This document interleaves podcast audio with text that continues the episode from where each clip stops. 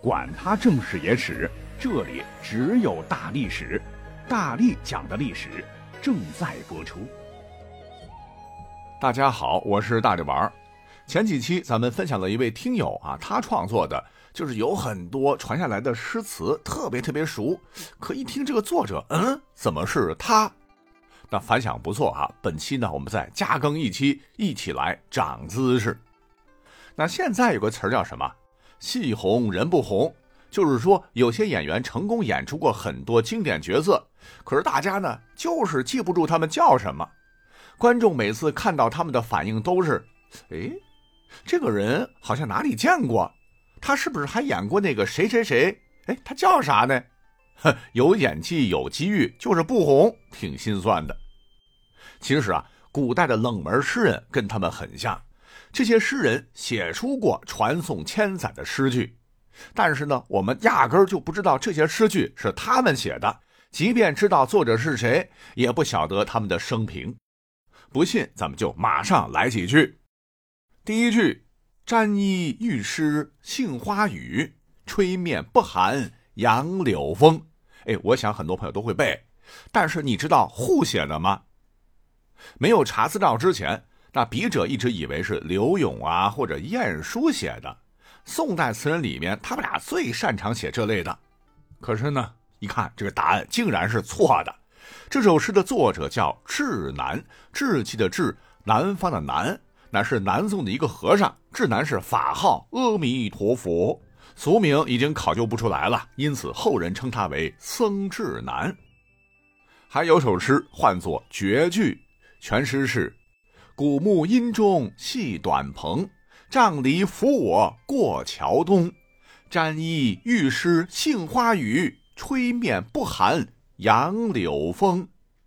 我把小船系在古树的树荫下，然后拄着拐杖走到小桥的东边。春天来了，杏花微雨落在我身上，衣服有点潮湿。杨柳依依中吹过来的春风，没有一丝的寒意。大家可以感受一下这个画面，特别的美，哎，感觉这个气氛特别的舒服。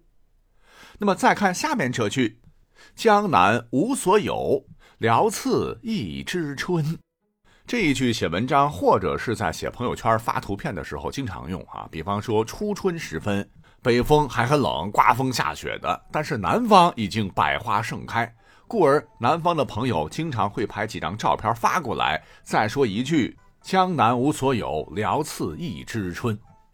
好了，那么这两段合在一起，这首诗的作者到底是谁吗？肯定很多朋友不知道啊。告诉大家，各类诗词书上写的很清楚，这首诗的作者叫做陆凯。那么陆凯又是谁呢？据查找史书呢，一共有两个陆凯。第一个是三国时期吴国名将陆逊的族侄。这个陆凯出身名门，自己也是出将入相的文武全才。说陆逊去世之后，他可以被称为陆家的顶梁柱，而且他生活在东吴，地理位置上也符合“江南无所有，聊次一枝春”。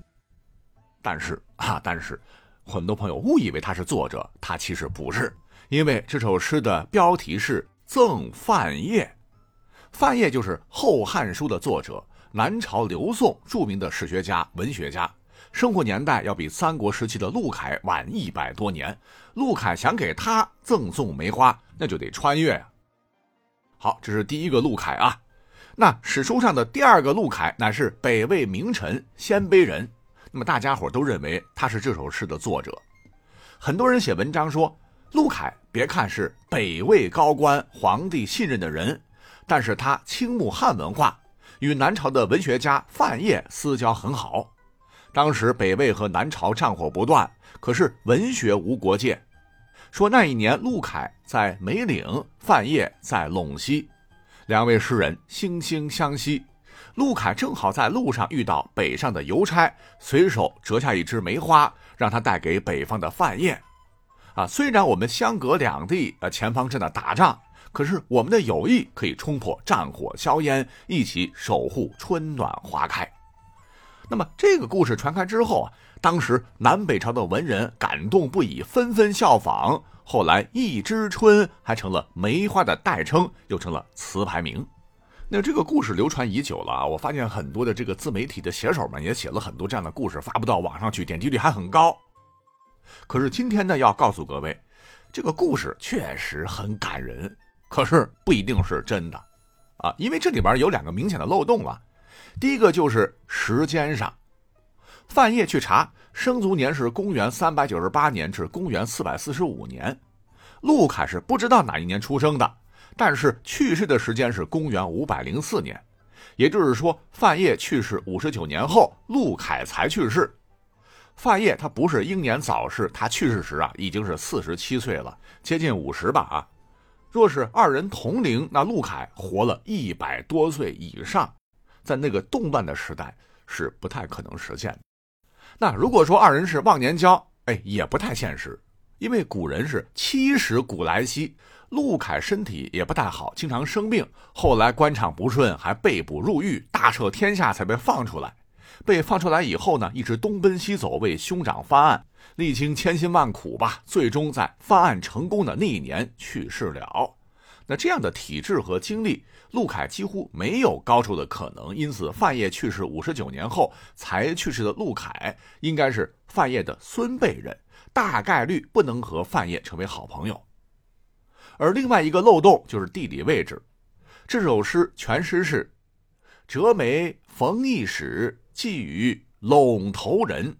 江南无所有，聊次一枝春。”就证明啊，陆凯在江南，范晔在陇头。那你想，北魏人陆凯，就北方的陆凯，怎么会在南方呢？陇头又在哪里呢？南朝宋的范晔怎么会在陇头呢？那有人说，哎，这个陇头就是陇山的陇啊，在甘肃。而南北朝时的宋，可不是赵匡胤建立的大宋，他们国土小得可怜。啊，虽然南朝宋是南北朝时期南朝疆域最大的国家，可即使是全盛时期，他们的疆域也只是北到陕西潼关，西至四川大雪山，大部分都是南方地区，与甘肃没啥关系。由此可知，既然不是南朝宋的国土，那你说范晔去那里干什么呢？还有人说，哎，这个陇头代指边塞，就陇西的陇。范晔之所以去那里，是因为南朝宋北伐，范晔随军。可是经过仔细的查找，哈，南朝宋北伐是与北魏打仗。那无论怎么说，北魏人陆凯都不可能跑到南朝宋范晔的南边给他赠送梅花啊，告诉他春天来了。反之，范晔给陆凯送梅花也不可能啊，这个时间和地点也对不上。故而呢，说这个陆凯啊，应该也不是北魏人陆凯。可是呢，各类书籍上都写这首诗的作者是陆凯，那么就只剩下一种可能，那就是历史上应该还有第三个陆凯，只是因为这个陆凯名气太小，没有被记录下来。恰好北魏还有一个名人叫陆凯，故而就闹出了这么一个乌龙，直到现在。好，下面再说一个哈，我们也算是压轴吧，大家伙应该都熟悉哈，叫“平君莫话封侯事”。一将功成万骨枯，一将功成万骨枯，千古名句啊！那现在很多人天天吵着要什么穿越啊，要给秦始皇带一张世界地图，然后随着大秦军团征服山海，啊，或者说到西汉带着霍去病征服欧洲啊，穿越三国也可以。无论帮哪一伙儿咱能改变历史，提前实现天下一统，那就是棒棒的。换言之，无论是想穿越到哪个朝代，做这种梦的人。呃都把自个儿想成了将军，可是你要知道，百万军中又有几个将军呢？这些将军中又有几个人能青史留名呢？啊，建议做梦的可以看看这首诗。那这首诗的全文应该是：“泽国江山入战图，生民何计乐樵苏？”就是樵夫的那个樵。平君莫话封侯事，一将功成万骨枯。泽国就是江汉流域，在南方啊，水比较多。诗的意思是，烟柳画桥的南方被战火吞噬，打柴割草为生的百姓生活更为艰难。求你别再说封侯的事情了。一个将星升起，无数个黎民百姓会成为枯骨。那穿越过去，你以为你是一将，实际上你很可能是万古。多说一句哈，你像当年曹操这么牛叉的人啊，蒿里行中说：“百谷陆于野，千里无鸡鸣。生民百一一，念之断人肠。”他不是夸大，也不是想象，是战争的实情描写。连曹操都看不了这样的场景，那现在咱们只会敲键盘，我们能行吗？对吧？啊，这扯得有点远了哈，咱们再说回来。那“一将功成万骨枯”这句诗写的这么好，那么他在历史上的作者到底是谁呢？由于这个诗人太小众，咱就直接公布答案，乃是晚唐诗人曹嵩，松树的松。哎，我想会不会是曹操的后人呢？哈，这首诗描写的是安史之乱后中原大地的凄惨画卷。那么历史上这位曹嵩本人也挺悲剧的，晚唐没有初唐的气象。盛唐的豪情，有的只是藩镇割据，民不聊生；他又一直生活在社会最底层，饱尝人情冷暖。据说呢，他非常瘦弱，总骑着一头年迈的毛驴，毛驴身上还有一箱书。他就这样一边在崎岖的山路上吟诗作赋，一边不断的参加科举。或许是上天垂怜，他有生之年终于上榜。只不过这个年龄嘛。啊，已经是七十岁了啊，七十多岁了，官场上的事情还要从头学，想想都可怕。那也是事有凑巧吧，他考上那一年，除了他之外，还有四位七十多岁的老人一起上榜，后世称为“吴老榜”。那不知道另外四位老人当了多长的时间的官儿吧？总之，这个曹嵩考上两年后他就去世了，上天让他考上了，可是没有给他报国的时间。哎，不知道是幸还是。不幸。好，讲到这儿啊，时间差不多了，咱们最后呢，再稍微的讲几个简单的哈，咱们就结束好不好？先来第一句，大家伙听起来很熟，叫“踏破铁鞋无觅处，得来全不费功夫”。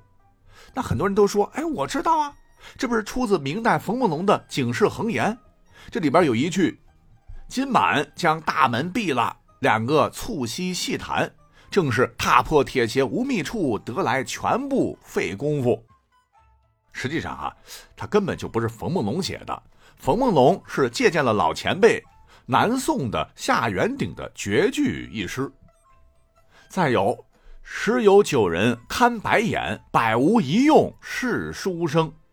那这是清代诗人黄景仁的诗句。黄景仁虽然是宋代大词人黄庭坚的后人。可是呢，由于家境贫寒，一生孤苦，所以呢，有了这句感慨。那这句诗呢，虽然出名了，可是他却默默无闻了。下面这个“色不迷人人自迷，情人眼里出西施”，那紧接着后面我们更熟哈，叫“有缘千里来相会，三笑突然当一痴”。